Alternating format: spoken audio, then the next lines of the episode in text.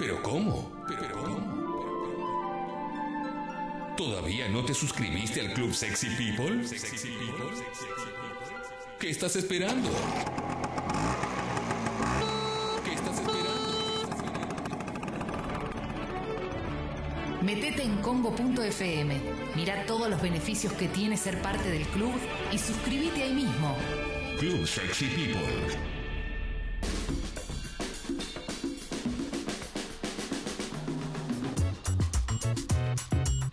Bueno, vamos a hacer una nota, eh, podría ser de fútbol, porque es vicepresidente de Vélez, pero... Sí, bueno, tenemos el fiel de otro día con defensa. me tocó. Exactamente. No, sí. está hermoso, Vélez está hermoso. Sí, podría ser de música porque, bueno, es amigo de un histórico columnista del programa del profesor Pop, de, de Claro. Sebastián Rubín, pero es una nota sobre economía y sobre un libro, ¿eh? un libro que se llama Todo precio es político, ¿por qué pagamos lo que pagamos? Me parece que es una pregunta que nos hacemos muy seguido ahora y es un libro que es didáctico, entonces es una nota ideal para, para hacer y charlar y es con Augusto Costa. Augusto, gracias por haber venido. ¿Qué tal? Buenos días, gracias por la invitación, un placer. Buen día, Buen estoy día. viendo tu edad acá. Bueno, la vi ayer en realidad. eh, sos eh, del club de los que parecen más jóvenes. Eh, ¿Eh? Como Axel, ¿no? Y Sí. varios más de nuestro espacio, sí. Exactamente, sí, trabaja con Axel Kisilov. ¿Cuántos Eh, años? Ahora me dejaste con el 4-4 y cumplo 45 horas en No, es una criatura, es increíble. Lo Sí, que pasa sí, que la- para mí entró en la pileta de Cocún, algo. y- Sí, sí, sí, sí, sí. Fue Ah. secretario de Comercio, creador del programa Precios Cuidados, del que también vamos La a clave es hablar. llevar el espíritu navideño dentro siempre. Bien. Con eso estamos. Vos fuiste de los que venían con la bandeja del Vitel Toné, ¿no? Exactamente. Es exacto. El único secreto que puedo transmitirle a los oyentes. Claro, bueno, bueno, también la clave es que tu equipo se haya hecho muy grande eh, desde 1990 en adelante y no tener disgustos, ¿no? Porque Eso ayudó, eso ayudó. Es eso, lo- a lo- los otros, los que no somos de... de- En Jonte tenemos, somos varios los que nos ha ido muy bien. Bueno, Eh, él es de Albois, él es de Albois. entonces, Veo, veo. Bueno, vamos a hablar de, vamos a hablar de precios. Primero se te ocurrió hacer un libro, lo, lo contás al principio, te, te- te- te propusieron hacer un libro, un libro didáctico como para que lo entienda, lo entienda cualquiera, ¿no? Esa era la primera premisa. Sí, cuando nos propusimos arrancar con este proyecto, eh, yo tuve que romper con muchas cosas que traía adentro, que es eh, una formación académica bastante dura, ¿no? Mm. De que te sentás a escribir y tenés que tener eh, papers, libros, artículos y, y citar y fundamentar. Y, y esta idea que teníamos era de bajar lo, lo máximo posible a, a la gente que no tiene ninguna herramienta de economía conceptos que son discusiones de siglos. No es que, Totalmente. eh, es algo novedoso lo que se discute en el libro. Tiene que ver con cómo funcionan los mercados, con cuál es el rol del Estado en la economía, con cómo se hace una política pública. Y, y fue una experiencia eh, excelente desde el punto de vista de- del desafío porque em, simplemente me senté a escribir. También un momento muy especial con muchas actividades, reuniones, bueno, entre Vélez, el trabajo, eh, la campaña política. Mm. Entonces tenía muy poquito tiempo, pero me sentaba con lo opuesto y me ponía a escribir. Y partía en general de alguna imagen que podía ser de mis años en la facultad, de eh, Vélez y alguna anécdota del fútbol, de cuando fui a hacer una maestría a Londres o de lo que sea. Y a partir de escribía. Y después todo se iba transformando en una explicación de algún fenómeno económico o, de alguna experiencia que quería transmitir. Y, y estoy contento con el resultado porque eh, creo que, que le da herramientas, sobre todo a la gente que no tiene ningún conocimiento de economía, sobre qué hay detrás de lo que escuchamos, lo que nos dicen y, y, en todo caso para reflexionar críticamente. Ahora vamos a avanzar sobre eso que nos pasa con el desconocimiento de economía y cómo repetimos como loros, ¿no? Viste que bueno, la- creo que una de las frases que más se dijo en el último tiempo es, bueno, son los mercados. ¿Viste? Y nadie tiene muy claro qué son los mercados. Ah, ah, te lo voy a preguntar en, en instantes. Yo tampoco pero- lo sé, ¿eh? Aviso, adelanto. Bueno, estamos Spoiler. perdidos. entonces. estamos perdidos. Bueno, por lo menos- o no lo sabés en el contexto de esa explicación, me Tal cual, imagino, ¿no? tal cual. Eh, pero bueno, ¿por qué un precio es político? A mí me, me interesa que, que- que expliques eso, porque leí varias notas eh, que te hicieron y, y me parece muy, muy interesante la explicación de por qué un precio es político. Sí, porque cuando uno va a la facultad eh, y estudia economía, o incluso estudia otra carrera, pero hay algunas materias de economía, en general lo que te explican es una única visión de la economía, que es la visión eh, ortodoxa, liberal, convencional, como quieran llamarla, ¿no? Neoclásica, se le, dice en términos de escuela del pensamiento económico. Y esa visión lo que te enseña es lo siguiente, está el mercado que funciona con las reglas naturales de la economía y cuando la gente interactúa en un mercado y la oferta y la demanda eh, encuentran un precio y una cantidad, ese precio es el precio que tienen que tener las cosas porque eh, se determina eh, naturalmente los mercados. Entonces eso se llaman precio de mercado. Y después te enseñaban otra cosa que son los precios políticos, que son malos, feos, sucios, Sí. porque es, cuando el Estado se mete y dice, no, no, ese precio es muy caro, tiene que salir más barato, cuando subsidia, cuando regula, por ejemplo, los precios del transporte, de la energía, Sí. y, y lo que termina pagando el consumidor no es lo que se hubiese determinado en el mercado. Entonces ya de entrada te hacen como una grieta entre Sí. los precios que están bien, que son los de mercado, y los precios que están mal, que son los políticos. Entonces, ¿por qué eh, el título del libro, más allá de- del guiño ricotero, Sí. eh, se llama Todo Precios Políticos? Porque cuando tenés una economía concentrada como la Argentina, eh, o como cualquier economía capitalista moderna, donde en cada mercado hay muy poquitas empresas que producen la mayor parte de los bienes que, que consumimos, esas empresas tienen mucho poder. Sí. ¿Y en cómo se expresa el poder en el mercado? Que cobran más caro lo que podrían cobrar. Y al cobrar más caro, se quedan con más ganancia. ¿Y de dónde sale esa ganancia? Del bolsillo del consumidor. Entonces, cuando el Estado no se mete, está tomando una decisión política. E- Ese no precio también es político, digamos. Es, es que es una decisión política de otra naturaleza. Es, Sí. Dejo que los poderosos se aprovechen. Es Eso como el, el famoso no me meto en política eh, en una discusión que también es político. Es una decisión política, no es que yo soy apolítico, no me meto. Exacto. No, no meterse es una decisión política. Es que todo precio es político, te lo podría decir también, eh, como se llama, Duhovne, pero como algo negativo, te, podría decir. Y, eso es lo que, lo que nos metieron en el sentido común, que la palabra política y los precios políticos son malos. Entonces, cuando Macri, por ejemplo, dice, eh, se acabó la fiesta y ahora las cosas van a salir lo que tienen que salir, él está diciendo, ahora los precios los va a determinar el mercado, porque él tiene en la cabeza que el precio que determina el mercado es el correcto. Ahora, ¿qué pasó? Nosotros teníamos, por ejemplo, precios cuidados vigente en diciembre de 2015 y la leche, me acuerdo, la leche Sí. que consumimos todas las principales marcas, salían 10,50, ¿no? El sachet de litro. Macri sacó esa política, sacó esa leche de precios cuidados y empezó a salir 19 en cuestión Sí. de un mes. En un Para- mes. En un mes, literal. Me acuerdo porque fue algo Sí. eh, muy violento eh, el- la suba del precio. Bueno, para Macri la leche tenía que ser 19, porque es la leche que la empresa monopólica Claro. del mercado le pone a su producto y es el precio, no es un precio que, uno puede decir está bien o está mal, es el precio que la empresa cobra para maximizar su rentabilidad. Entonces, ¿cuáles son sus costos? ¿Cuál es su ganancia? Eso Macri no se lo pregunta, lo único que le importa es que lo fije el mercado. Entonces, fíjense qué pedazo de decisión política. Es tremenda, sí, sí. Es, porque además lo que decís vos que te explican en la facultad, te lo están explicando, me parece, en un contexto ideal. ¿No? En un país que no tiene pobres, donde Mm. todo funciona perfecto. Me imagino esa imagen de los Simpsons cuando dicen el mundo sin abogados y están todos de la mano. ¿No? Be- Debería ser eso, ¿no? Eh, Viste que o te dicen no, porque en Finlandia, que ni ahí debe funcionar así. ta- Es que en ningún país del mundo existe ni existió esa, eh, ese ideal que vos decís. De hecho, el, el segundo capítulo del libro se llama La fábula del mercado. Y básicamente lo que cuenta es cuáles son esas condiciones ideales que se, tiene- se tienen que cumplir para que lo que dice esta teoría tenga algún tipo de asidero en la realidad.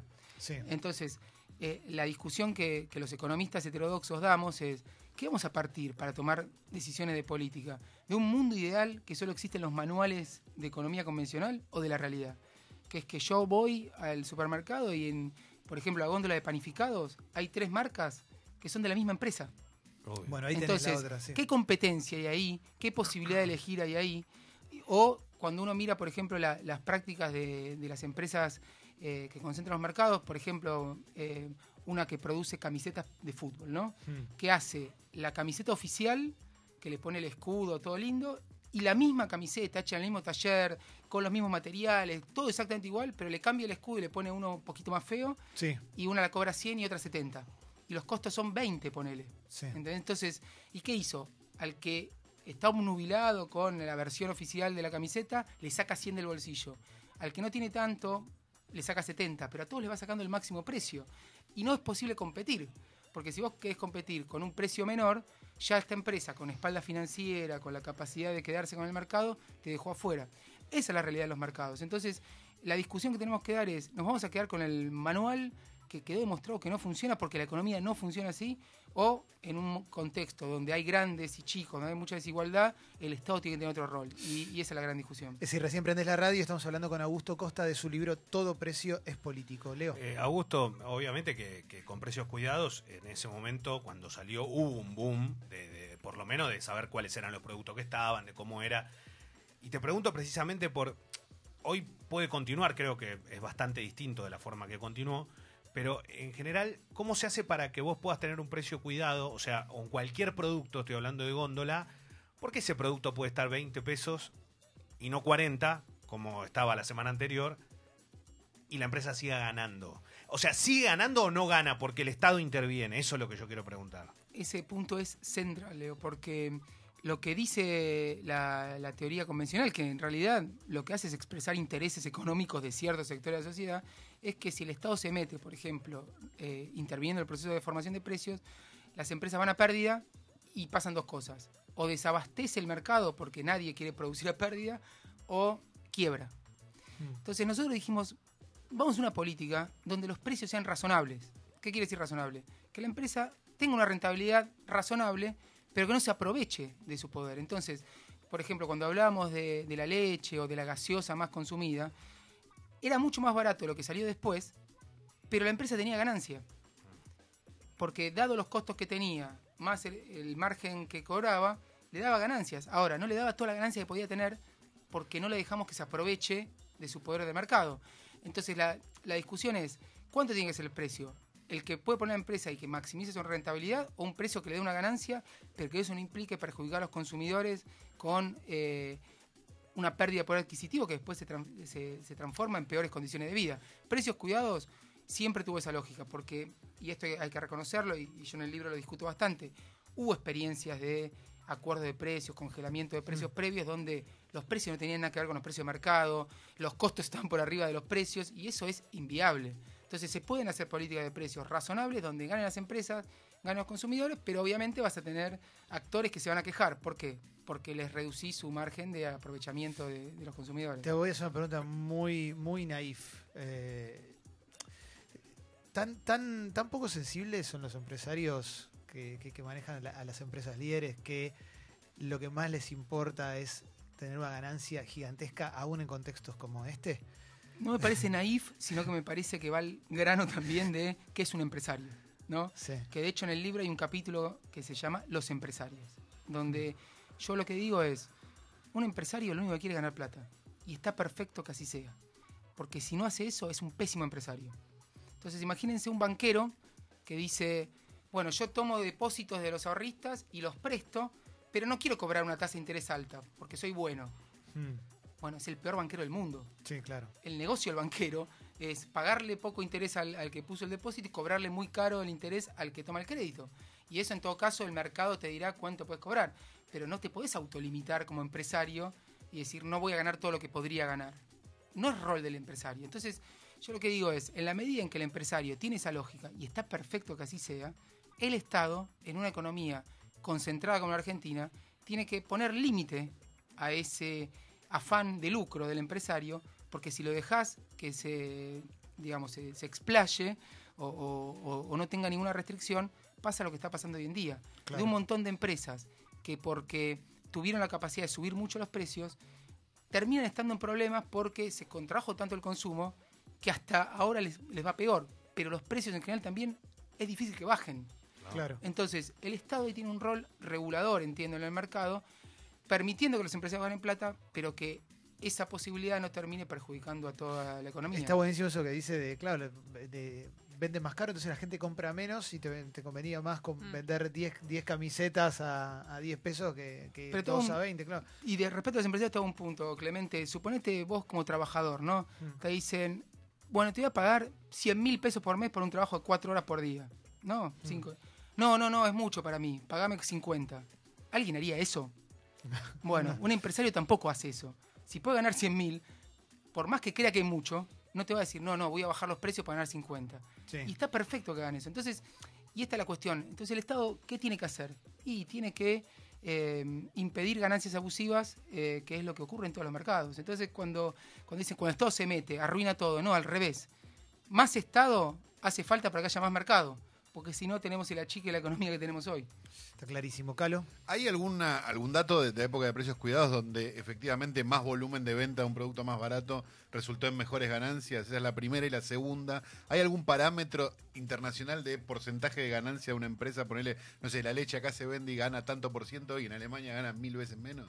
Bueno, respecto a la primera, obviamente cuando empezamos con la política de precios cuidados, los empresarios sentían como que les estábamos atando las manos porque a partir de ese momento tenían que negociar con la Secretaría de Comercio cuánto cobrar sus productos más representativos. Y eso no lo quiere hacer ningún empresario.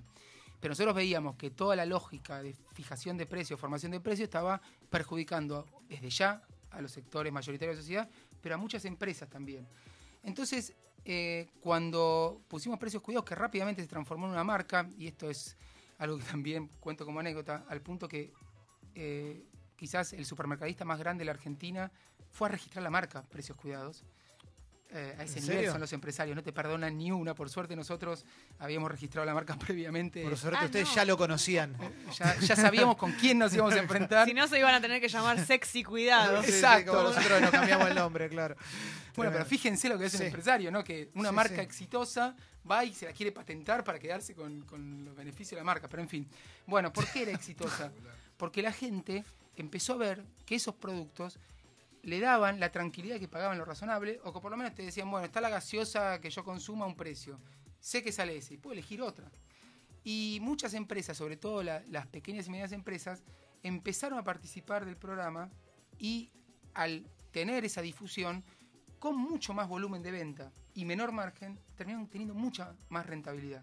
Y eso nos reconoce todo el mundo, inclusive los supermercadistas, que, que nos dicen, no, pre- precios cuidados en alguna superficie llegó a ser el 20% de la facturación. Y si no hubiese sido por precios cuidados, hubiésemos reventado porque no vendíamos nada. Entonces, fíjense cómo algo que va en contralógica empresarial termina beneficiando a los consumidores y a los empresarios. Y después, respecto a la segunda pregunta, si hay estándares ¿no? de rentabilidad o de márgenes, depende mucho del momento, del país. Lo que puede ser razonable en Argentina no lo es en Suiza. Entonces, eh, cada economía tiene su lógica y, y acá típicamente, creo yo, los empresarios eh, pretenden tener una rentabilidad que en términos internacionales es demasiado alta eh, para, para lo que sería la situación de cualquier mercado que funciona razonablemente bien. Eh, en los últimos tiempos, bueno, creo que desde el 11 de agosto empezaron ciertos paquetes de medidas o se reforzaron paquetes que venían, si querés, hay, hay paquetes de medidas que vienen desde, desde abril, etcétera, etcétera. Estaba pensando en bueno, el Banco Provincia con, con los descuentos, los créditos de las pymes, todo hasta diciembre, ¿no? Normalmente. Eh, ¿Qué, qué mirada qué, qué opinión te merecen esta clase de, de- paquetes de medidas en un contexto que ya lleva varios años? que cuando uno piensa una política puntual, hay que pensar en el marco de la política general que lleva adelante el gobierno. Entonces, acá tenemos una política económica de ajuste, de transferencia regresiva de ingresos, es decir, de sacar la plata de los bolsillos a los sectores populares y darse a los sectores concentrados. Y en ese marco de desindustrialización, sobre todo porque acá lo que lo que trajo la devaluación, la apertura, la suba de la tasa de interés, los tarifazos, es que se contraiga el mercado interno, que cierren empresas y que desi- desindustrialice Argentina. Eh, cualquier eh, política aislada no tiene ningún tipo de impacto. Entonces, estas últimas medidas que vos mencionabas y que, que coincido que, que tienen que ver con las elecciones, ya se habían aplicado algunas antes de las PASO y otras después. Para mí son electoralistas, no tienen ningún tipo de relación con la lógica de la política general y eh, no tienen ningún efecto eh, concreto sobre las condiciones de vida de la gente. En todo caso, pueden ser algún paliativo, pero vos mencionabas algo que nos- nosotros estamos estudiando bastante, que es el Super 50 del Banco Provincia, ¿no? que es regalarle el 50% de, de, de la compra en un supermercado a quienes tienen la tarjeta del Banco eh, Provincia y eso lo paga el banco Sí. y eso afecta la rentabilidad del banco. Una política donde eh, vos decís, bueno, pagás 100, 50 te vuelve el banco. ¿Y qué vino haciendo el Banco Provincia desde que está Vidal eh, como gobernador hasta ahora? Apostando a que los depósitos le den mucha, mucho interés, poniéndolo en el ELIX, por ejemplo, y no prestándole a nadie.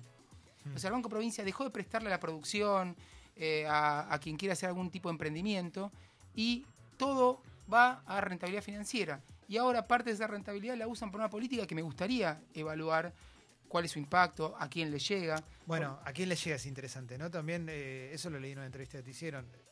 Las clases que, que están más afuera del sistema no están bancarizadas, o sea... Es así, o sea, lo- los sectores más vulnerables no tienen tarjeta al Banco Provincia. Los comercios más marginales, que están algunos en la informalidad, no porque quieren, Mm. sino porque no pueden hacerlo de otra manera, no tienen postnet, no tienen posibilidad de vender.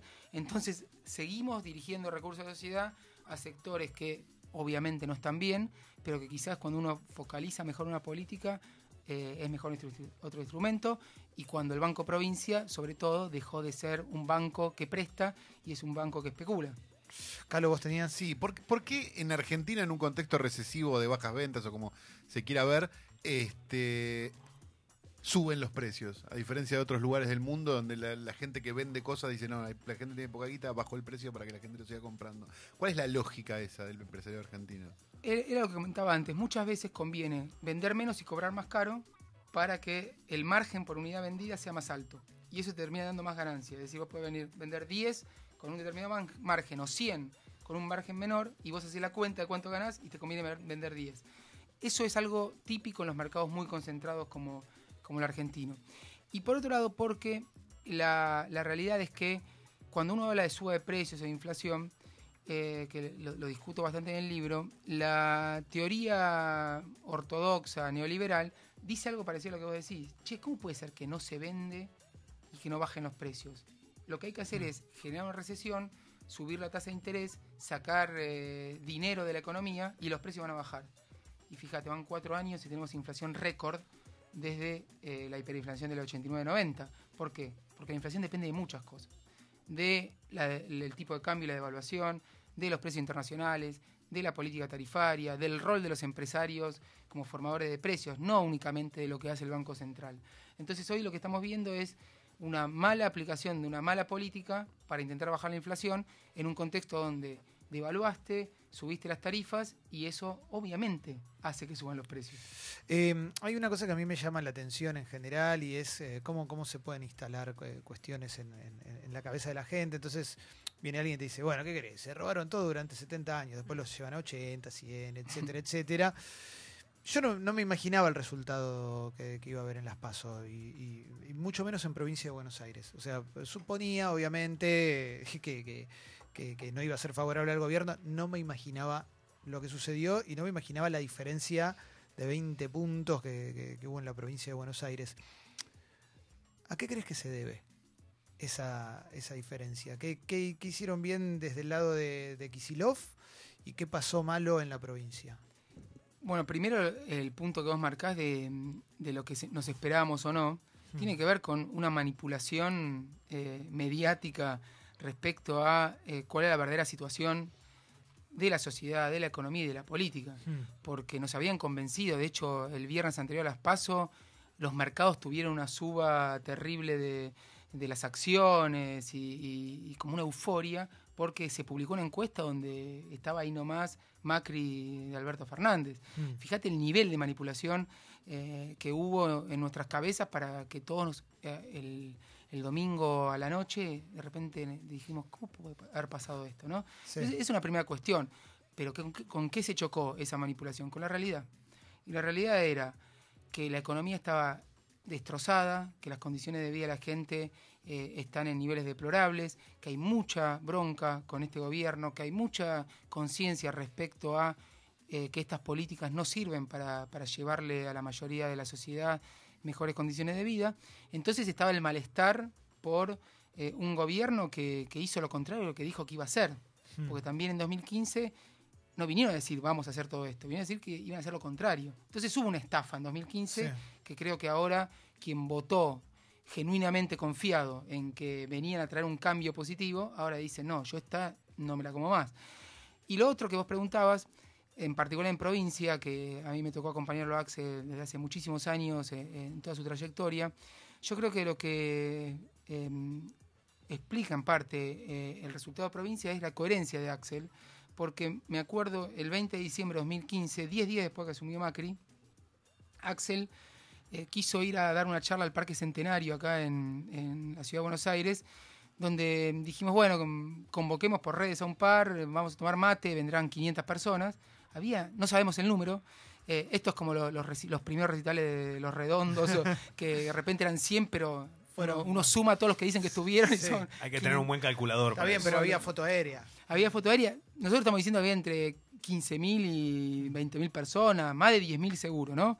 Que, que cuando Axel llegó dijo, ¿qué es esto? ¿no? Como que venía con su mate pensando que...